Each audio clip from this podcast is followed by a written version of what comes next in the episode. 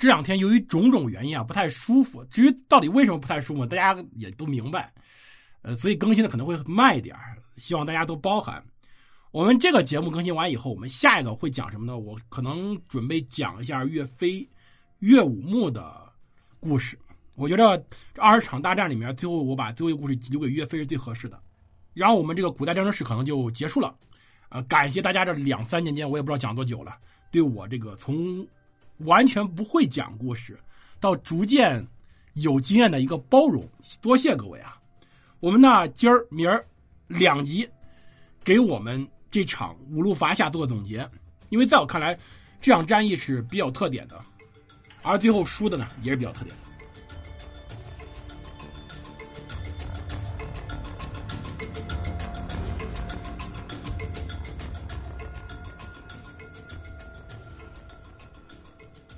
欢迎大家收听我们的蒙头读书。大家好，我是胡蒙，这里是我们战争史。我们来接着讲我们的故事。其实啊，我们要说整个在这个战争中，到打完清河这役以后，宋夏两国就又又开始进入了一种边打边谈状态。因为这次北宋肯定吃瘪了，他没有占到太大便宜，而西夏呢，其实损失也惨重，因为他本身是自己的国土被烧了一遍。在这种情况下。西夏呢想挽回点面子，所以到元丰六年的时候，公元幺零八三年，派他的西南都统昂兴为明遗书于当时靖元的刘昌祚，希望能够和好如初。神宗就下诏书让刘昌祚回信。二月初一，西夏人这边刚刚写完信，便移兵数万，也有说十万的说法不一啊啊！因为这个记载，反正也这是真假对错，这基本上没法证实的，就围攻了兰州。当时他的先锋已占据两关，主力徘徊于河外未进。当时全靖原西河兰会经略安抚制置副使知兰州李浩必成据守，他手下前辖王文玉请求我们要主动出击。这李浩说呀：“城中骑兵不过数百，怎么打呀？”这王文玉说：“贼众我寡，应当正面斩其锋，以安众心，然后才能守。”这就是当年张辽在合肥取胜的原因。张辽在合肥，八百骑兵破十万大军，反正这是孙权的一个血压高的地方。大家如果想听详细的，点我头像，有个《中国古代战争地理枢纽》，里面详细的讲了这么一个故事。那晚上的时候，王玉集结了死士七百多人，坠城而下，就从城上拿绳子坠下去，然后拿着短刀突袭对方。西夏人没想到对方竟然会反扑。惊溃争渡河，晚上的时候有一帮人来突击。其实对于西夏人来说，他也不知道对方到底来了多少人。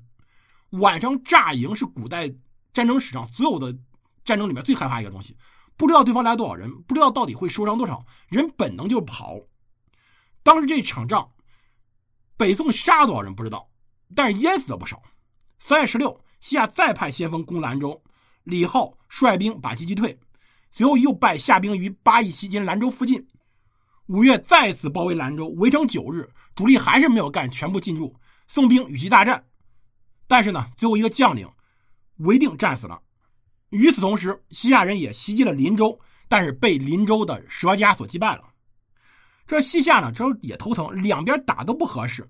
在同年的闰六月，再次派使者朝贡于宋，上表说啊：“臣自立世以来，供奉朝廷无所亏，待至近岁，尤其欢和，不易。”奸人无奸，朝廷特起大兵侵夺疆土城寨，因资构怨，遂至交兵。今起朝廷是以大义，特还所侵，敞垂开纳，别效忠秦。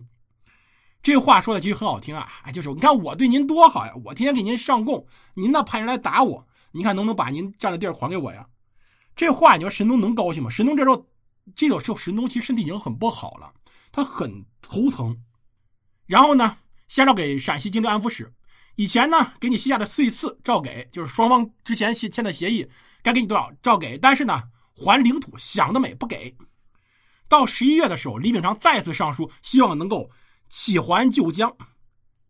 其实他神宗手下那些大臣们还真的有说要给的。我们如果看当时北宋朝廷里面很多人真的很奇怪的，真的说要还回去的。但这李秉常看着，哟，这地儿要不回来了，打吧。来年元丰七年正月，李秉常以宋部退还清地，再次大举围兰州。李宪呢是有比较基本的军事常识的。你别看他是宦官，他知道前两次对方没有大举进攻兰兰州，是因为犹豫。这一次要不来地，那就一定会大举进攻兰州，把兰州拿下为止。所以一定会大举进攻。当时夏人部计号八十万，那八十万有没有这事儿？肯定没有啊。西夏人养累死也养不了这么多兵，估计有六七万人，顶天了，进围兰州，而且急攻始如雨暴。围攻了十昼夜，但最后结果呢？兰州这地儿当时周边也没有什么存在粮食的，他围攻以后他也没吃的，他也只能撤了。但随后啊，为什么两国能和平呢？因为都死了皇帝呗。元丰八年正月，神宗驾崩，太子赵煦继位，据我们所知道宋哲宗。其实当时神宗去世时，朝政还非常危险，因为宋哲宗，也就我们所说的赵煦，他本人。母亲呢是个宫女，当时年龄也小，实际上只有八岁，虚岁也就十岁。当时有大臣像蔡确、邢恕等人想要拥立神宗年富力强的兄弟雍王赵浩作为皇帝，而当时啊，赵浩本人呢，其实甚至说都准备要在宫里面侍疾，啊，什么意思都有了。这神宗这个时候应该是患了头风或者中风之意，他知道当时。赵浩有什么意思？于是呢，只能怒目视之，特别愤怒。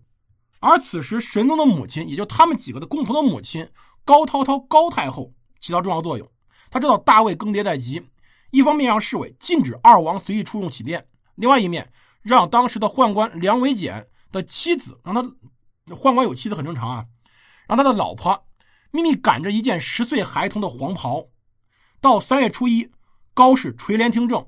在王圭等人前来觐见时候，高氏当众夸赞了赵雍性格稳重，就赵煦性格稳重，聪明伶俐，在神宗生病以后，一直在手抄佛经为神宗祈福孝嘛，先把孝抬出来，而且说他能已经能背诵七卷的《论语》，字也很漂亮，还把他的佛经给大臣们看，干嘛呢？就是在造一个声势，这么一个孩子可以继承大宋天下，没问题。所以，是由当时的高太后降制，立赵雍为皇太子，改名赵煦。皇室之争结束，随后元丰八年三月份，神宗驾崩，年仅十岁，实际上不到十岁的赵煦继位，也就我们知道宋哲宗由太皇太后高氏临朝听制。而与此同时，李秉常这边也死了，所以双方也打不起来了。哲宗元佑元年，派使者册李秉常之子李乾顺为夏国王。随后呢，夏主李乾顺归遣了永乐城的俘虏。所谓俘虏啊，当时的各种各样的人，其实也就只剩百余人了。而当时大宋呢，也把之前辛辛苦苦打来的地儿，包括有米脂、段卢、浮屠、安江四寨归还了对方。而随后。西夏得到土地以后，再次骄横起来，再次大举入侵北宋，双方就拉开一起旷日持久的大战。最后结果呢？其实西夏如果这个时候以他现在情况去大举入侵北宋，是占不了便宜的。西军经年累月，战斗力极强，最后反而被北宋打得丢盔弃甲，最后不得不再次以其母亲梁氏，就是小梁太后去世为理由，开始向当时的大宋朝廷求和，双方再次和平。而在最后，到元符三年（公元一千一百年），宋哲宗赵煦驾崩，年仅二十五岁，而他那个不成器的弟弟端王赵佶继位，也就是我们所知道的宋徽宗。而宋徽宗继位以后，宋夏之间战争再次拉开，一直到北宋灭亡，宋夏之间战争都没有彻底消停，直到公元一一二六年，靖康二年，徽钦二帝。被掳走，被宋灭亡，到此为止。双方战争时间之长，也算世所罕见了。那我们下集呢，来系统性来总结一下，到底为什么这场无路伐下最后会失败？感谢各位收听，我们下期再见。